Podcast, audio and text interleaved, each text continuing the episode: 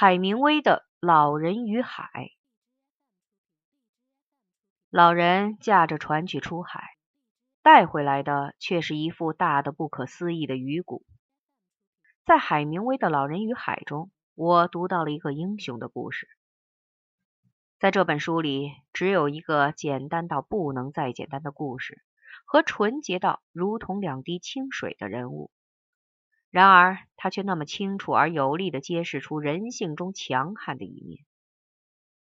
在我看来，再没有什么故事能比这样的故事更动人，再没有什么搏斗能比这样的搏斗更壮烈了。我不相信人会有所谓命运，但是我相信，对于任何人来说，限度总是存在的。再聪明、再强悍的人，能够做到的事情也是有限度的。老人桑迪亚哥不是无能之辈，然而，尽管他是最好的渔夫，也不能让那些鱼来上他的钩。他遇到他的限度了，就像最好的农民遇上了大旱，最好的猎手久久碰不到猎物一般。每一个人都会遇到这样的限度。仿佛是命运在向你发出停止前行的命令。可是老人没有沮丧，没有倦怠，他继续出海，向限度挑战。他终于钓到了一条鱼，如同那老人是人中的英雄一样，这条鱼也是鱼中的英雄。鱼把他拖到海上去，把他拖到远离陆地的地方，在海上与老人决战。在这场鱼与人的恶战中。鱼也有获胜的机会。鱼在水下坚持了几天几夜，使老人不能休息，穷于应付。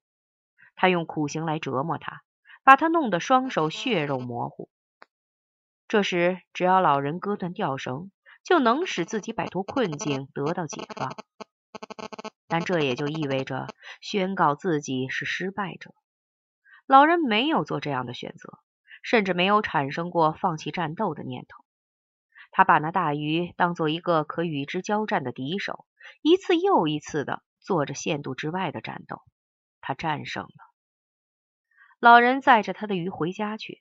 鲨鱼在路上抢劫他的猎物，他杀死了一条来袭的鲨鱼，但是折断了他的鱼叉。于是他用刀子绑在棍子上做武器。到刀子又折断的时候，似乎这场战斗已经结束了。他失去了继续战斗的武器，他又遇到了他的限度。这时，他又进行了限度之外的战斗。当夜幕降临，更多的鲨鱼包围了他的小船。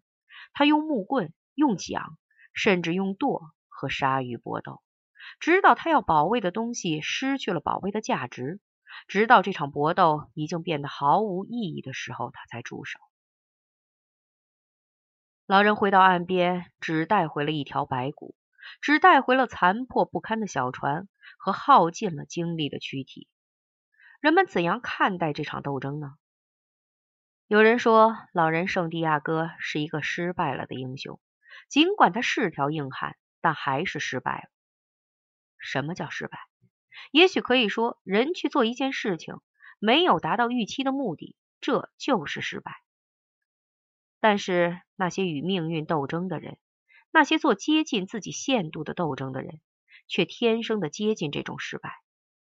老人到海上去，不能期望天天有鱼来咬他的钩，于是他常常失败。一个常常在进行着接近自己限度的斗争的人，总是会常常失败的。一个想探索自然奥秘的人，也常常会失败。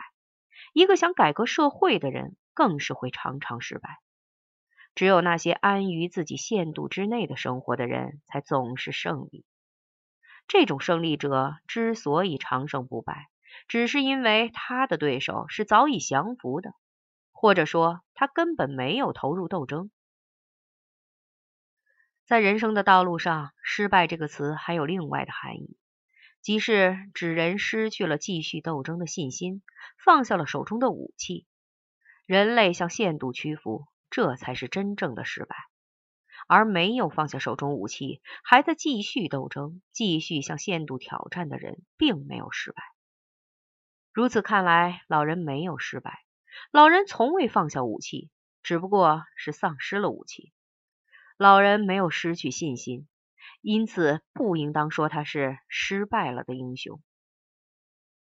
那么，什么也没有得到的老人，竟是胜利的吗？我却是这样看的。我认为，胜利就是战斗到最后的时刻。老人总怀着无比的勇气走向莫测的大海，他的信心是不可战胜的。他和其他很多人一样，是强悍的人类的一员。我喜欢这样的人，也喜欢这样的人性。我发现人们常常把这样的事情当做人性最可贵的表露。七尺男子汉坐在厨房里，和三姑六婆磨嘴皮子；或者衣装笔挺的男女们坐在海滨，谈论着高尚的、别人不能理解的感情。我不喜欢人们像这样沉溺在人性软弱的部分之中，更不喜欢人们总是这样描写人性。正像老人每天走向大海一样，很多人每天也走向与他们的限度斗争的战场，仿佛他们要与命运一比高低似的。他们是人中的强者。人类本身也有自己的限度，但是当人们一再把手伸到限度之外，这个限度就一天一天的扩大了。人类在与限度的斗争中成长，他们把飞船送上太空。他们也用简陋的渔具在加勒比海捕捉巨大的马林鱼。这些事情是同样伟大的。做这样不可思议的事情的人都是英雄，而那些永远不肯或不能越出自己限度的人是平庸的人。在人类前进的道路上，强者与弱者的命运是不同的。弱者不羡慕强者的命运，强者也讨厌弱者的命运。